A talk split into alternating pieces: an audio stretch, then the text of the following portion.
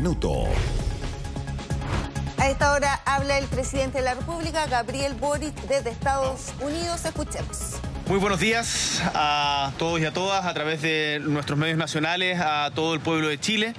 Hoy culmina aquí en Nueva York una exitosa gira internacional en representación de nuestra República, enmarcada en la 77 Asamblea de las Naciones Unidas. El mensaje central que le quisimos transmitir en representación de todos los chilenos y chilenas a los países del mundo es que Chile es un país serio, responsable y convencido de la importancia del multilateralismo, pero además que para avanzar en más democracia es necesario responder a las demandas de justicia social y mayor equidad que existen en nuestras sociedades. Y ese es un aprendizaje que hemos tenido en el Chile de las últimas décadas y que creímos importante compartir con nuestros países del resto del mundo. Del mismo modo, hemos querido relatar, dar cuenta de la situación política y social que vivimos en nuestro país, reafirmar la profunda convicción de que los problemas y las diferencias las resolvemos en nuestro país con más democracia y no con menos. Y esto es un punto no menor, porque la democracia no se puede dar por sentada. Hoy día está amenazada en diferentes rincones del globo hay gente y hay personas en todas partes que no creen en la importancia de resolver nuestras diferencias con democracia, con respeto a lo que opina quien piensa distinto. Y nosotros nos parece muy importante relevar esos principios, relevar la importancia universal, el avance civilizatorio que significa el respeto irrestricto a los derechos humanos en cualquier parte del mundo. Es parte del mensaje que le hemos querido transmitir a la Asamblea. En cuanto al resultado del plebiscito y el proceso constituyente, quiero reiterar lo que señalé en el discurso ante la Asamblea de las Naciones Unidas, que un gobierno en el largo plazo nunca puede sentirse derrotado cuando el pueblo es el que habla, hay que escuchar la voz del pueblo. Y tengo la tranquilidad y la certeza de que el proceso constituyente que Chile decidió emprender hace ya varios años, va a tener continuidad. Están hoy día las conversaciones radicadas en el Congreso y no me cabe ninguna duda de que vamos a llegar a un punto de encuentro en que generemos una constitución de la que todos y todas nos sentamos profundamente orgullosos. En estos días, como ustedes saben y hemos ido dado cuenta, em, mediante diferentes comunicados, hemos tenido importantes encuentros bilaterales para nuestro país. Nos hemos reunido con instituciones de relevancia para Chile como la Unión Europea, con Ursula von der Leyen, con Naciones Unidas a través del presidente de Naciones Unidas, del secretario general de Naciones Unidas, eh, Antonio Guterres, con el eh, director de la OCDE, del cual Chile es Estado miembro, uno de los pocos países latinoamericanos de los cuales eh, que es miembro de la, de la OCDE junto con México, el Banco Mundial con su director, eh, el señor Malpaz, con el cual conversamos proyectos específicos con los que estamos trabajando en particular relativos a eh, cómo afrontar la sequía que vive Chile y tener un mejor uso de este recurso tan importante que es el agua. Eh, nos reunimos también con jefes de Estado y de Gobierno, como fueron el presidente Macron de Francia, con el cual tuvimos una muy, muy interesante conversación y afianzamos lazos políticos, con el presidente de España, Pedro Sánchez, con eh, la, primer ministro de Nueva Zelanda, Jacinta Arden, con quien compartimos experiencias que tenemos en común. Eh, que después podremos desarrollar y ella se mostró muy generosa en contarnos cuál ha sido su eh, aprendizaje respecto a la relación con los pueblos indígenas, respecto a la relación con el comercio internacional, eh, la relación con los demás países del Pacífico, que para nosotros también es tremendamente importante. Nos reunimos con el canciller de Alemania, el señor Scholz, con quien compartimos y conversamos en particular sobre materias de comercio, derechos humanos y también sobre el proceso constituyente. Nos reunimos con la primera ministra de Barbados, Mia Amor Motley, que, con quien vamos a desarrollar una alianza importante para volver a vincular el Caribe con nuestro país, con el sur de, con el sur de América. Y eh, a todos les hemos... Ah, perdón, y además nos juntamos con eh, el presidente Joe Biden en un encuentro protocolar, pero además tuvimos una muy buena reunión, muy, una reunión que creo fue muy cómplice con el expresidente de Estados Unidos, Barack Obama, con quien compartimos y, profundizamos respecto a los desafíos comunes, a la, historia en común que tiene Chile con Estados Unidos, a las diferencias que, han tenido nuestros países, eh, pero por sobre todo a los puntos de encuentros que tienen. Y de seguro vamos a seguir contactados en el futuro para seguir profundizando esta relación. También en otra dimensión nos reunimos junto al ministro Marcel con un gran número de inversionistas de grandes empresas extranjeras que tal como les comenté han manifestado su intención de seguir invirtiendo o realizar nuevas inversiones en Chile, lo cual es una muy buena noticia para nuestra economía y con los cuales hemos garantizado un ambiente de reglas claras y responsables. Esto en el marco de la reunión del Council of the Americas con diferentes CEOs de grandes empresas eh, de este país.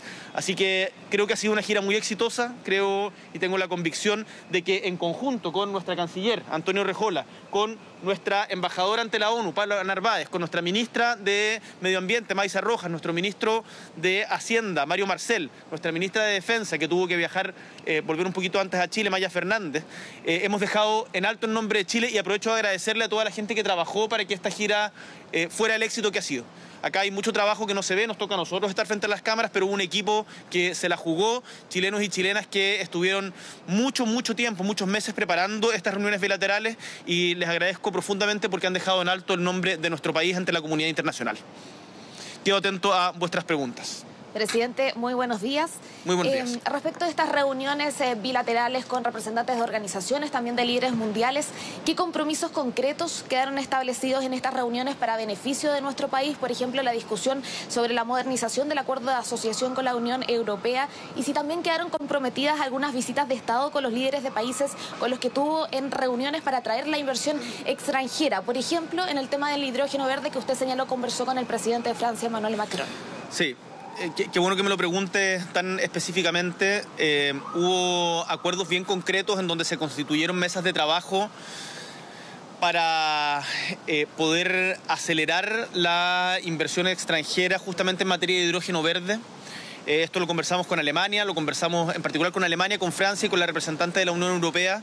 Vamos a firmar un, eh, vamos a trabajar un MOU, un Memorandum of Understanding se llaman eh, diplomáticamente, que va a permitir facilitar justamente estas inversiones. porque a propósito de la guerra de Rusia en Ucrania hay una una aceleración de la transición energética que requieren los países de Europa. Y para eso Chile es muy importante, tanto en el cobre, en el litio como en el hidrógeno verde y también, ojo, en el conocimiento no solamente en materias primas, también en el conocimiento que puede aportar nuestro país. Y eso fue lo que le transmitimos en particular a, Ursula von der Leyen, al canciller Scholz, de que eh, para completar la modernización del acuerdo, que es de todo nuestro interés y que no me cabe ninguna duda que vamos a llegar a buen puerto durante este año con la Unión Europea, es importante que eh, se acojan también parte de las cláusulas que ha estado poniendo eh, nuestro país para resguardar los intereses de nuestra república en este acuerdo de modernización, pero lo que les puedo dar garantías es que estamos muy bien encaminados, así lo dijo también Ursula von der Leyen y no me cabe ninguna duda de que durante este año vamos a eh, terminar de cerrar este acuerdo. ¿Quedaron comprometidas visitas? Ah, sí, perdón. Eh, nos invitó oficialmente el presidente Macron a Francia y el presidente Pedro Sánchez, eh, justamente para fortalecer la relación comercial, pero también cultural también cultural porque con eh, Francia, con España tenemos valores compartidos. Recordemos que el presidente Macron en segunda vuelta se enfrentó a eh, Marine Le Pen eh, por lo tanto, hay desafíos que ahí eh, compartimos y que fueron que, son experiencias muy importantes. Queremos profundizar la democracia. Vamos a ver después con nuestras cancillerías cómo se concreta aquello. Eh, por lo pronto, tenemos también que terminar de recorrer nuestro país, pero para el próximo año seguramente vamos a poder realizar estas visitas de Estado y por lo tanto con otros representantes de poderes del Estado a algunos de estos países. Buenos días, presidente, ¿cómo está? Buenos días, Isabel. En Chile llamaron la atención sus dichos de ayer en Colombia, donde advirtió que no tenía intenciones de pautear al Congreso, pero también que se requiere una convención con bordes más claros, asumiendo un concepto que ha sido justamente acuñado por la derecha y resistido en su sector político. Le quería preguntar a qué tipo de bordes se refiere cuando plantea esto ayer. Yo creo en esto que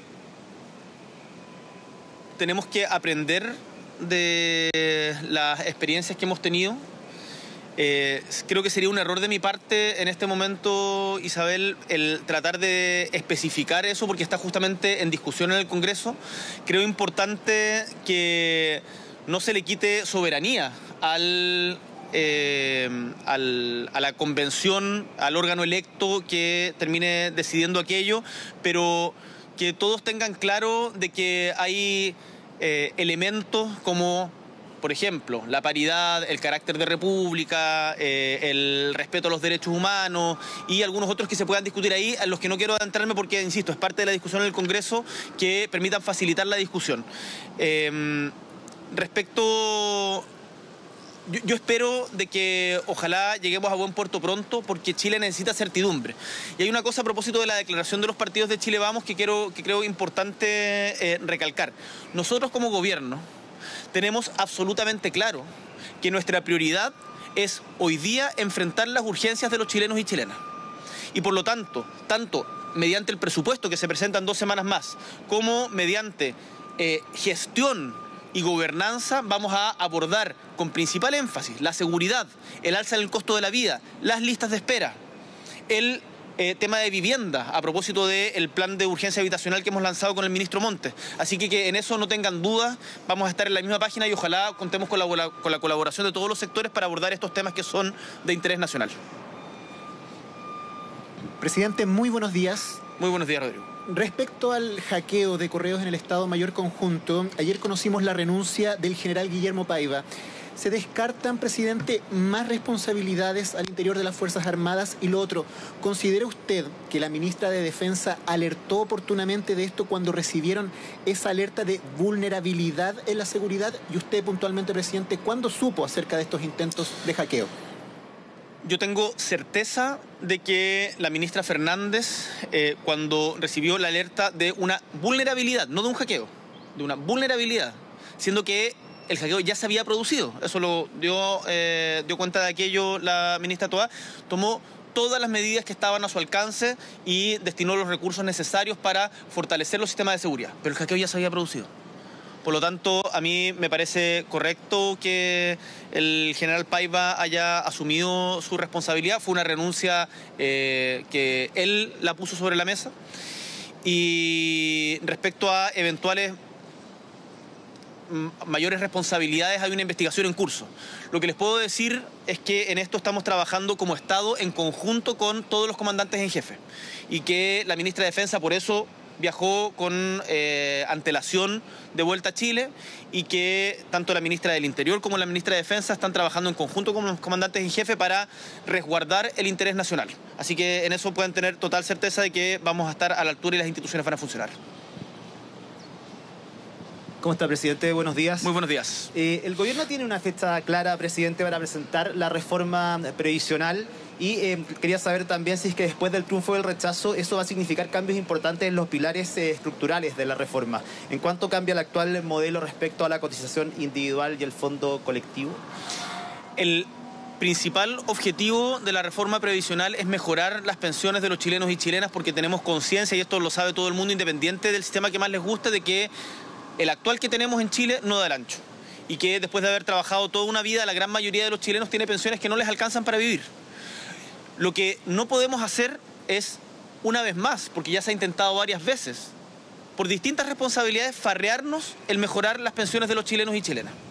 Eh, esto se va a presentar prontamente nos hemos tomado tiempo porque sabemos que el diálogo prelegislativo y tratar de llegar al acuerdo más amplio posible es importante, porque justamente no queremos repetir experiencias anteriores, insisto, con responsabilidades compartidas de todos los sectores, en donde por diferencias políticas finalmente la ciudadanía es la que termina sufriendo las consecuencias. Entiendo que el ministro Marcel dio cuenta el día de ayer de una propuesta de plazo. Eh, yo lo que les puedo asegurar es que esto va a entrar en discusión prontamente, no tengo la fecha exacta en este momento, estado muy metidos en, las reuniones acá, pero el objetivo, y yo espero que sea compartido por todos, es sacar adelante la reforma y no volver a entramparnos como ha sucedido en, episodios anteriores. ¿Estamos? Muchísimas gracias a todos y a todas y muchas gracias por haber cubierto esta gira en Estados Unidos. Que les vaya muy bien.